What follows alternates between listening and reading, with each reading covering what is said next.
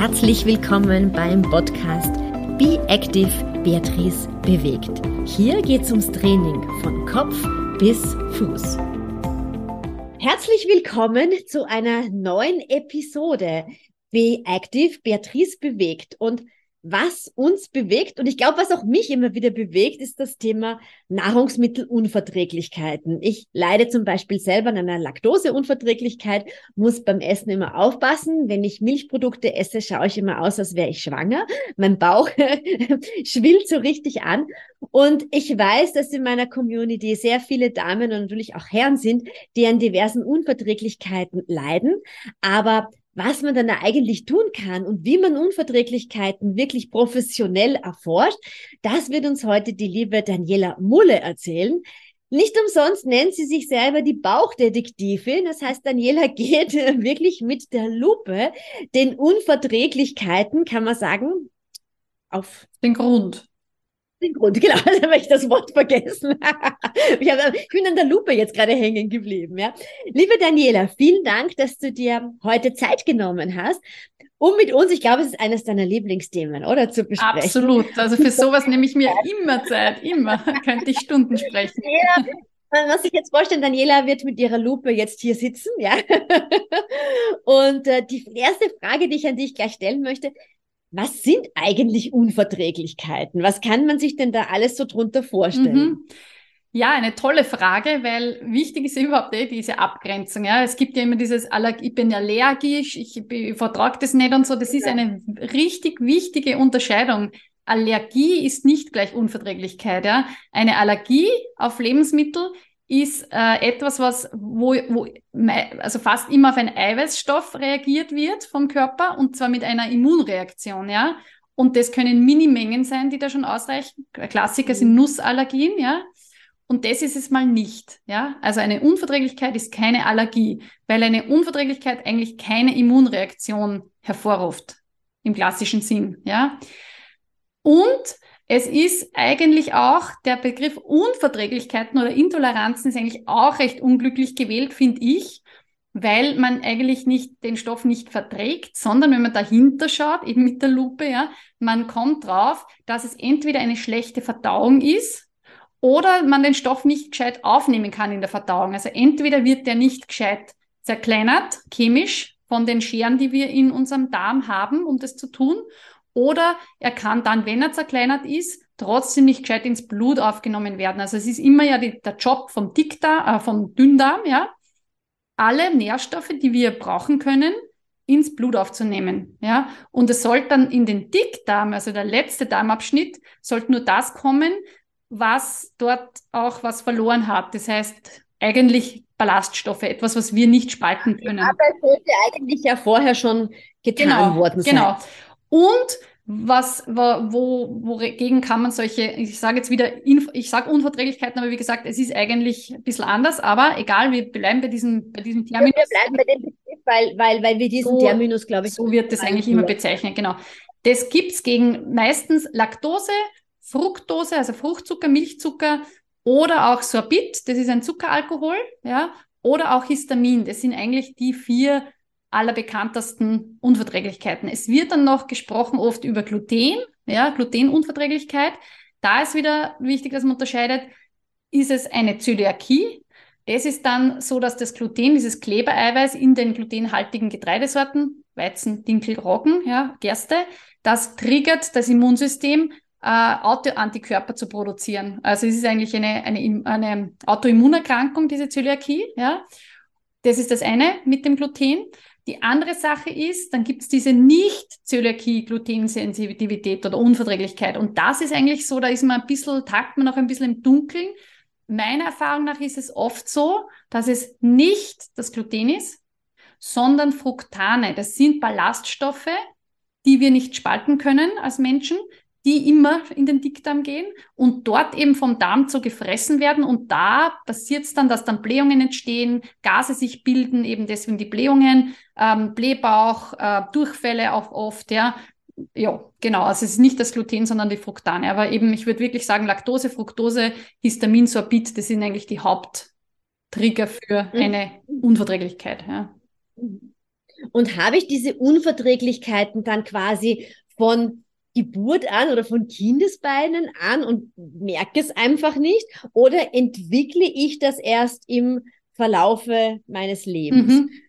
Beides. Also es gibt Leute, die von Kindheit an Unverträglichkeiten haben, Laktose oder Fructose, ja. Also Laktose vertragen wir äh, als Baby alle, weil das ist ja der Milchzucker und der ist auch in der Muttermilch drinnen. Aber es gibt dann Menschen, die das dann, die diese Schere, die diese Laktose, also der Milchzucker ist ein Doppelzucker und der muss gespalten werden, damit er ins Blut aufgenommen werden kann. Und die Schere, die das macht, die Laktase, ja, Ase ist immer dieses Enzym, ja, ähm, und dieses Enzym, das verlieren dann Menschen, manche Menschen im Laufe des Lebens, also wenn sie älter werden, also quasi nicht mehr Milch trinken so viel, ja. Und in Asien ist ja. zum Beispiel so, dass äh, da fast die gesamte Bevölkerung laktoseintolerant ist. Ja? Mhm. Daher kommt da das aus der TCM, dieses, dass, dass keine Milchprodukte empfohlen werden. Ja, logisch, weil, weil das einfach definitiv für die Bevölkerung ähm, wirklich sehr schleimig wirken würde. Genau, und, und genau.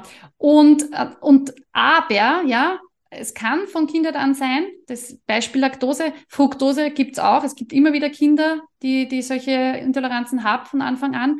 Aber sehr, sehr häufig äh, sind Umweltfaktoren dafür verantwortlich. Also das heißt nicht die genetische Veranlagung, wenn die Eltern eben eine Intoleranz hatten und es weitergegeben wird, sondern eben bei vielen, vielen Menschen aktuell äh, Umweltfaktoren. Was bedeutet das? Ein ganz, ganz großer Faktor ist chronischer Stress. Mhm. Und das deswegen, weil in äh, unserem äh, ganz kurz, ja, nur zu sagen, ja, quasi im Stress wird die Verdauung auf ein Minimum runtergefahren, weil, in, weil Stress immer uns auf eine Kampf- oder Fluchtreaktion. Du musst fliehen und hast einfach keine Zeit genau. für den gemütlichen Verdauungsprozess. Richtig. Und ja? das heißt, da arbeiten dann, arbeitet alles auf Minimum und es werden dann oft zu, zu wenig Scheren hergestellt, ja, die das, diese Sachen kleinschneiden, chemische Scheren, eben diese Enzyme oder auch, das wird überhaupt schlechter aufgenommen ins Blut. Deswegen ist das ist ein riesen Trigger, ja. Und da liegt es dann oft nicht an den auf, auch, auch auf alle entzündlichen äh, Darmerkrankungen, wenn du permanent Stress hast, wenn du permanent zu hohe Cortisolspiegel hast, ja, dann öffnet das ein bisschen Tür und Tor natürlich, ähm, das auch in deinem Darm. Genau. Zweite Sache ist einseitige Ernährung. Also das kann sein von, äh, wo wir es ganz, ganz äh, gut sehen können in den Daten auch, in den wissenschaftlichen Studien und so ist es bei Essstörungen, also wirklich Anorexie zum Beispiel, Bulimie ähm, oder eben natürlich auch Chronic Dieting, also quasi wenn man sich sehr, sehr stark einschränkt in der Ernährung, ja, dann verarmt natürlich auch das Mikrobiom und das hat dann wieder den negativen Effekt, also da ist quasi Unruhe im Bauch, ja. Und dann aber auch so Sachen wie Low Carb, Keto, ja, äh, viele oder auch einfach viele Fertigprodukte zu essen, wenn sehr viele Zusatzstoffe, also die sind zwar alle zugelassen und grundsätzlich nicht gesundheitsgefährdend, aber wir, wir wissen mittlerweile aus den ähm, Daten, die es in der Mikrobiomforschung gibt, dass die sich schon negativ auf die Darmflora, also das Mikrobiom auswirken und auch auf den Darm an sich, ja. Und natürlich, wenn es dem Darm nicht gut geht, dann ähm, dann kann er auch seinen Job nicht gescheit erfüllen und die Scheren nicht gescheit machen, die Sachen nicht gescheit aufnehmen. Also man weiß auch oft, wenn man einen Darminfekt, wenn man sich so einen klassischen, ja, so einen Durchfall einfängt, dass, dass man dann während der Zeit oft einmal äh, Laktose zum Beispiel nicht verträgt, obwohl man es normal essen kann. Ja. Das ist einfach, weil der Darm mit was anderem beschäftigt ist, als diese Lacto Laktasescheren herzustellen. Ne?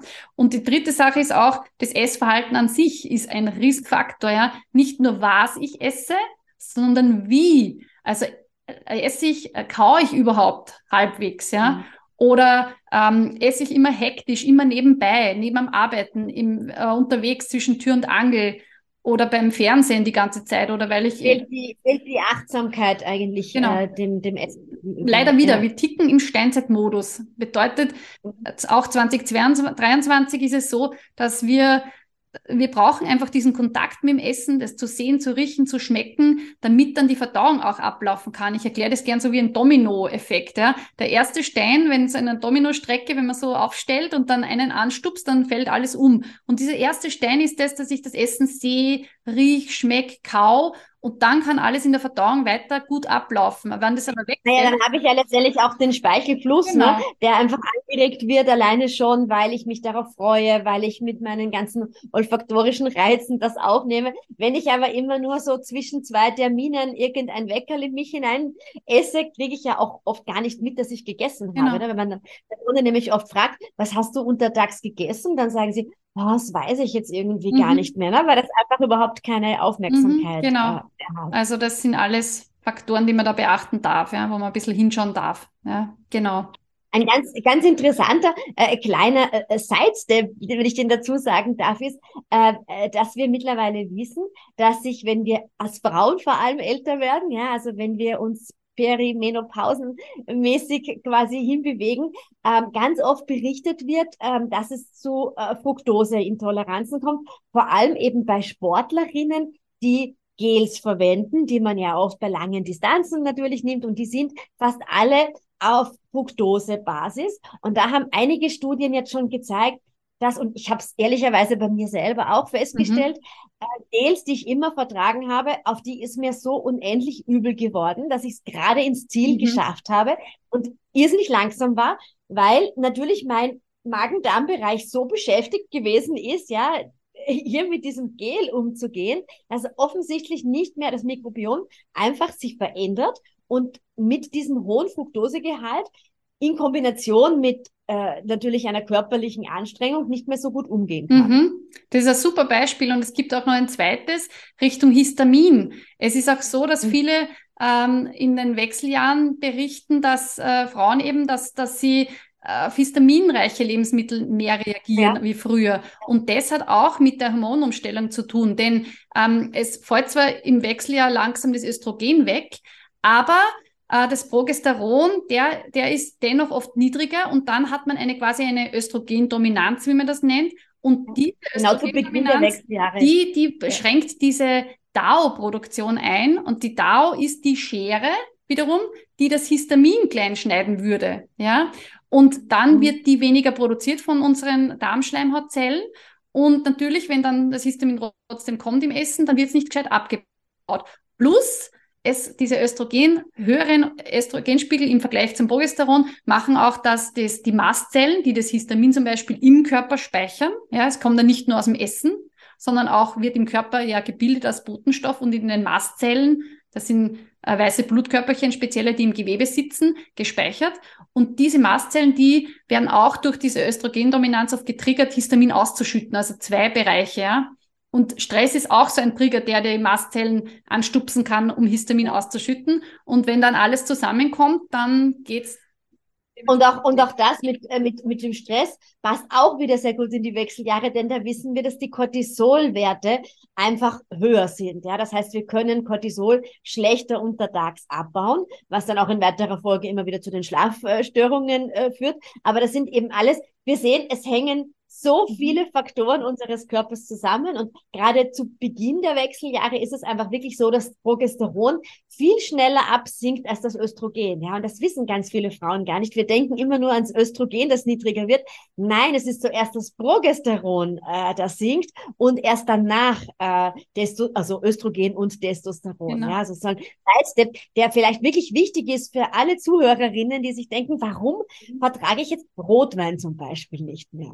Ist ein ganz klassisches. Genau. genau. Und da geht es auch immer trotzdem. Es heißt jetzt nicht, dass die Welt zusammenbricht und dass es jetzt immer so sein wird.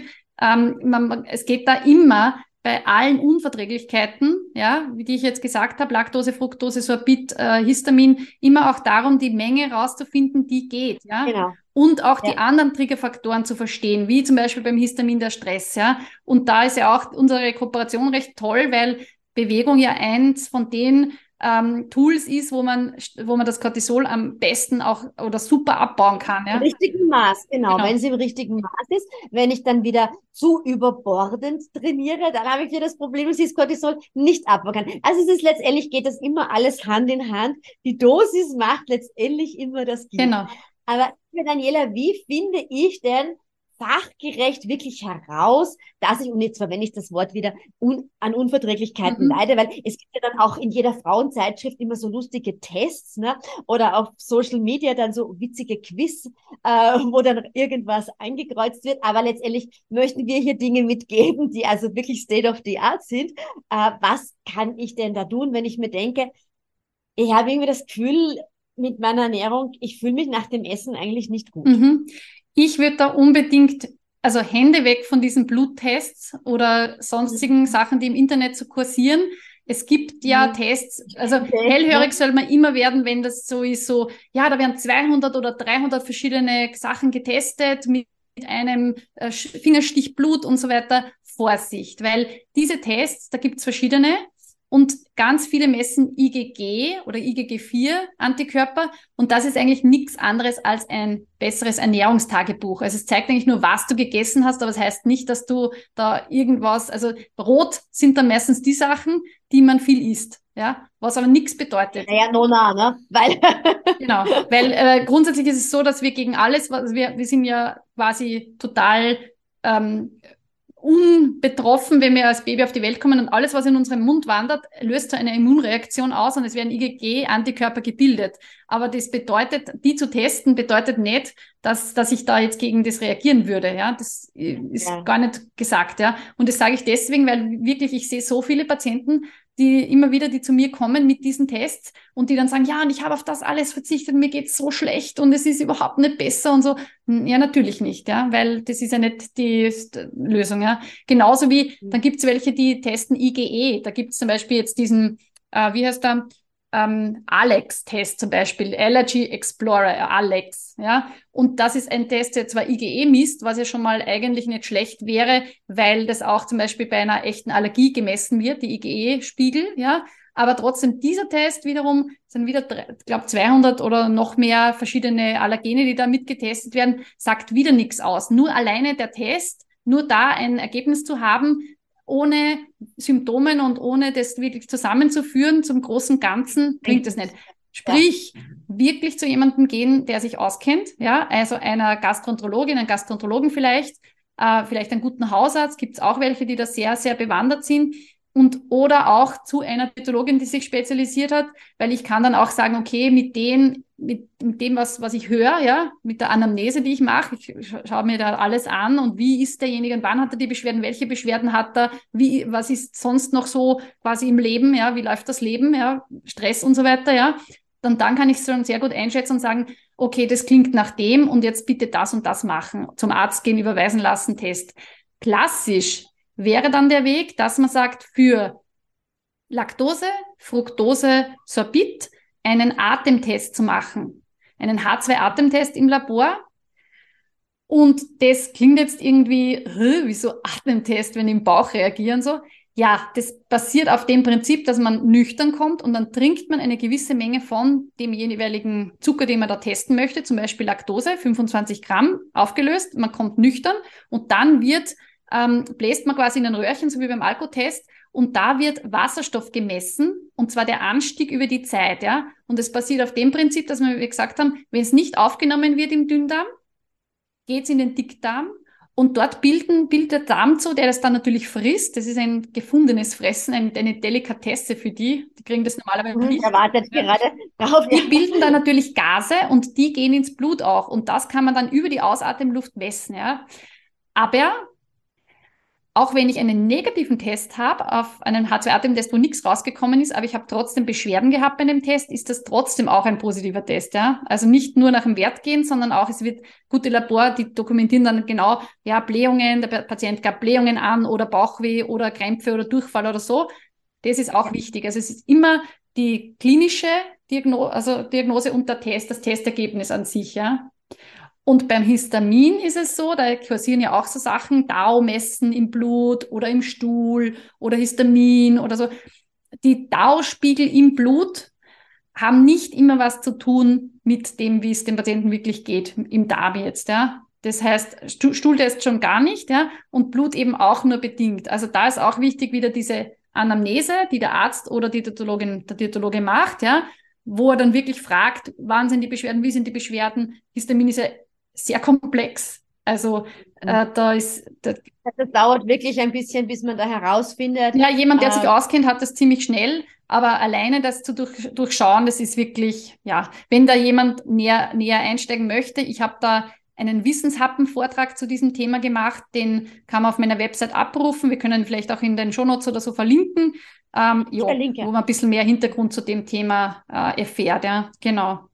Aber wirklich, wie äh, summa summarum, weg von, Hände weg von diesen irgendwelchen schwindligen Tests, auch, auch, ja, komplementärmedizinische Dinge wie Kinesiologie oder so, alles recht und schön, aber nicht bei solchen Dingen, weil man sich dann die, wirklich, und ich sage es einfach aus Erfahrung, ich habe Leute, die dann kommen mit solchen Testergebnissen und sich ewiglich eingeschränkt haben. Und das Problem ist immer, je mehr man die Ernährung einschränkt, grundlos, sage ich jetzt einmal, umso schlechter geht's in weiterer Folge. Ja.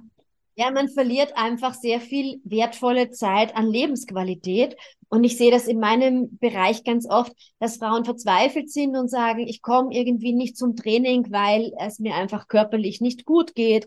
Ähm, ich habe einfach solche Beschwerden im Magen-Darm-Bereich. Ähm, es belastet ja dann wirklich ganz, ganz viele andere Dinge des Lebens auch. Es ist ja nicht nur rein die Ernährung. Es führt dann einfach auch zu Müdigkeit, es führt zu Energielosigkeit, es führt zu Schlaflosigkeit. Also wir haben ja dann so einen wirklichen Teufelskreis und äh, wenn ich dann Geld ausgebe für recht äh, unsinnige Tests, ja, die, die mir eigentlich nur Geld und Zeit kosten, ist einfach besser, einfach mal die Summe X zu investieren und zu sagen, ich lasse mir dort wirklich helfen und gehe detektivisch quasi jetzt einfach mal auf den Grund, was mir ähm, tatsächlich fehlt. Ja. Genau.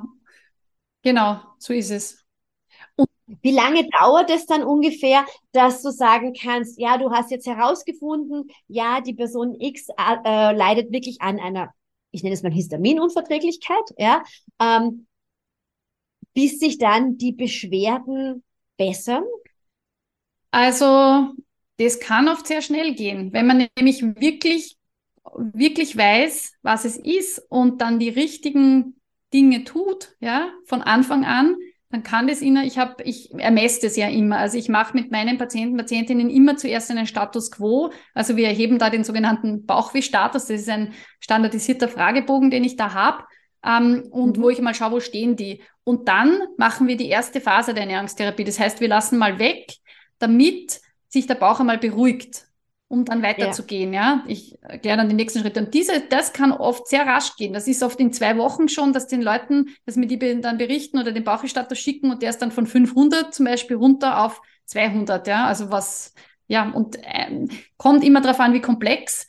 Leute, die eben erst ganz spät kommen und selber sehr, sehr viel probiert haben, das wegzulassen und wieder oft gesagt, okay, nimm, lass Milchprodukte weg und lass Gluten weg und lass das weg und jenes weg. Und wenn jemand sehr, sehr lange selber herumexperimentiert, dann wird das, das Ding immer komplexer, weil dann gesellt sich ja. zu dem einen noch das andere dazu, weil natürlich der Darm dann, also ja, man hat dann die totale Unruhe da im Bauch. Ja, ja es kommt zu einer totalen ja. Unruhe des Darms und ich denke auch einfach, du weißt dann gar nicht mehr, was du essen genau. kannst. Ne? Dann wird es ganz, ganz einseitig, äh, weil du dir denkst, ich kann nur dieses eine Lebensmittel zu mir nehmen, weil das vertrage ich, aber es fehlen dir natürlich dann ganz viele andere Nährstoffe und dann kannst du auch deine, genau. ich nenne es mal Leistungsfähigkeit des ja. Alltags ja Es hängt alles zusammen, genau. Und darum sage ich, wenn, wenn jemand erst spät kommt, dann dauert es umso länger, dann kann es auf drei Wochen dauern, vier Wochen dauern, weil wir ja dann so viele Sachen ähm, sozusagen behandeln müssen und wir machen ja das, ja.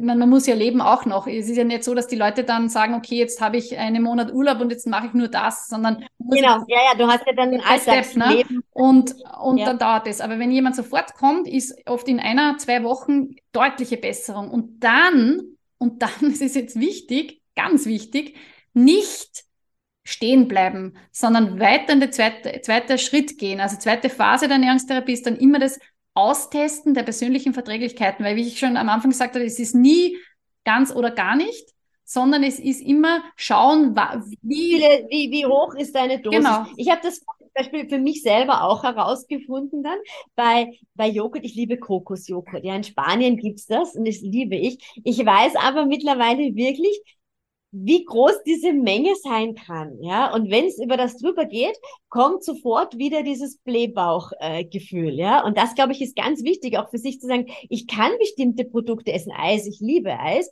Ähm, aber es darf halt wirklich nur eine kleine Menge sein, denn sonst ist die Symptomatik wieder da. Das glaube ich ist ein ganz wichtiger Punkt. Du musst dich nicht total kasteien und auf alles verzichten. Ja, ja. das glaube ich geistert oft noch ein bisschen in den in den in den Köpfen so herum, dass du es ganz weglassen ja, musst. Bloß nicht. Und es kommt da so viel auf die Kombinationen drauf an. Also wenn ich etwas jetzt in einer zum Beispiel, eben, wenn wir jetzt, jetzt Eis gehen, gehen wir gleich mit dem Beispiel, ja. Wenn jetzt zum Beispiel ähm, ein, ein Mittagessen gegessen habe und dann ist, ist als Nachspeise eine Kugel Eis, ja, Milcheis zum Beispiel, dann kann das bei jemandem, der nicht arg reagiert, ja, äh, der quasi nur laktosearm essen muss und nicht äh, ganz, ganz niedrig ist im, in dem, was er vertragt, kann äh, das gehen, ja, nur weil es halt gleich nach dem Essen war. Aber wenn ich jetzt zwei Stunden nichts gegessen habe und dann die Kugel Eis isst, dann, dann reagiert, man, man ganz ja? Und das ist genau das, wo, wo, wo da ich ins Spiel komme, wo ich halt wirklich, ich habe so viel Erfahrung einfach, oder wir Diätologinnen generell, das ist genau das, worum es geht. Dass man sagt, welche Kombinationen, wie im Tagesablauf, Wann kannst Wann? du das essen, was ähm, du gerne isst? Weil man hat ja dann oft einen Gusto, weil man einfach weiß, das schmeckt einem total gut und trotzdem ist eine Dosis zu viel halt einfach genau die, die dann äh, Beschwerden bereitet. Ähm, auch das Thema Blähbauch, glaube ich, ist etwas, wo man sich auch Hilfe holen darf, weil man einfach, damit muss man jetzt auch nicht leben, dass man die Hose nicht zubekommt, weil sie immer, weil immer wieder der Bauch äh, quasi so, so anschwillt. das sehen wir zum Beispiel auch recht häufig rund um die Wechseljahre, ja, dass hier, hier eben die Verstoffwechselung anders ist und Frauen dann berichten, es ist nicht nur Zunahme rund um die Taille, sondern einfach oft, dass es wirklich der Bauch so ähm, mhm. nach vorne blockt. Und, ja, und auch da macht das wirklich Sinn, sich mal beraten zu genau, lassen. Genau, unbedingt, ja. weil es kann hinter einem Blähbauch können verschiedene Gründe stecken. Es kann nur, nur, sag ich jetzt nur, von den Wechseljahren sein, ja. Es kann aber auch eine SIBO sein, eine, eine Dünndarmfehlbesiedelung. Das gibt's auch. Ja. ja.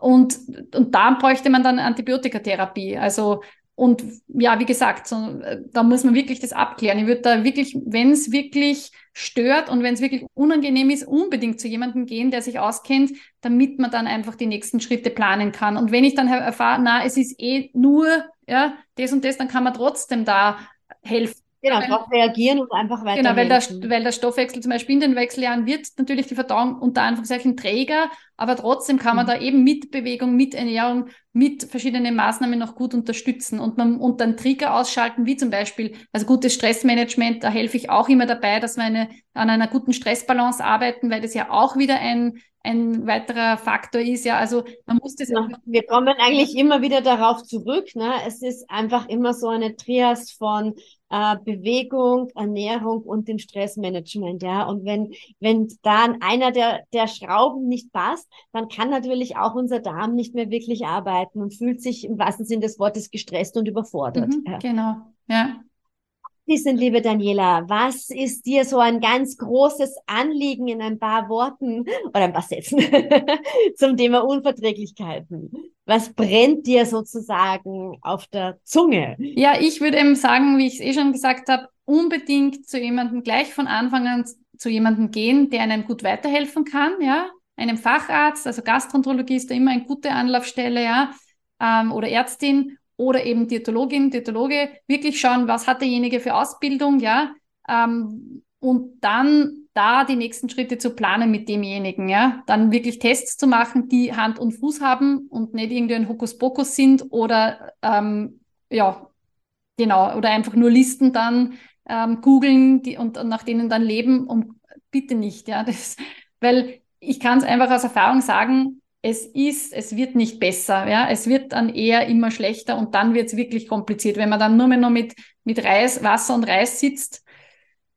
Das ist, also geht auch, natürlich. Ich meine. Es ist einfach ein Verlust an Lebensqualität ja, und Essen ist Leben, Essen ist Genuss, Essen ist mit Gesellschaft, also hat auch eine soziale Komponente oder wie wir auch gesagt haben, es geht auch um dieses achtsame Essen und wenn ich dann nur mehr irgendeinen Reisschleim vor mich hinschlabbern darf, dann, dann, dann ist das ein unendlicher Verlust an Lebensqualität, ähm, genau, den ich habe. Genau. Du hast deine Wissenshappen angesprochen, wo man, äh, was sind des Wortes, in kleinen äh, Portionen äh, sich das Wissen auch rund um die Darmgesundheit quasi aneignen kann. Und äh, den werde ich auch sehr gerne in den Shownotes verlinken. Genau. Und grundsätzlich gibt's auch noch eine zweite Möglichkeit, natürlich abgesehen davon, mit mir eins zu eins bei den Intoleranzen natürlich zu arbeiten im Coaching, habe ich auch extra etwas entwickelt, das in Österreich wirklich äh, wichtig ist, finde ich, weil da ja die Krankenkassen nichts dazu zahlen im Vergleich zu Deutschland. Ja, dort wird ja die Ernährungstherapie bezuschusst von den Kassen, von den gesetzlichen. Und in Österreich ohne Zusatzversicherung zahlt man alles selbst. Und darum habe ich da genau bei den Intoleranzen meine Ruhe im Bauch-Toolkits entwickelt. Also gibt's für Laktose, Fructose und Sorbit. Und da kann man das quasi im Alleingang durchgehen. Da führe ich durch diese drei Phasen der Ernährungstherapie inklusive Statuscheck eben dazwischen, Bauchweh-Status, wo stehen wir und so. Man kann mich auch dazu dann buchen, wenn man möchte, doch eins zu eins eine ähm, eine Therapieeinheit haben, ist auch möglich. Aber das ist halt wirklich mir, mir wichtig, weil ich mir halt gedacht habe, das kann nicht sein, dass die Leute dann in Österreich zum Beispiel jetzt mit Dr. Google allein gelassen werden, ja, sondern es ist wirklich wichtig, dass man da kompetente Unterstützung von Anfang an hat. Ja, ist auch eine Möglichkeit. Genau. Werde ich auch verlinken. Äh, ich danke dir sehr für deine Zeit, liebe Daniela. Vielen Dank. danke für die Einladung. Vielen Dank fürs Zuhören. Du findest alle Informationen rund um den Podcast direkt in den Shownotes. Schau auch gerne auf meine Seite www.beatrice-drach.com.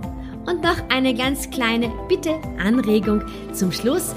Noch mehr Personen finden den Be Active Podcast, wenn du eine Bewertung auf den gängigen Podcast-Formaten hinterlässt.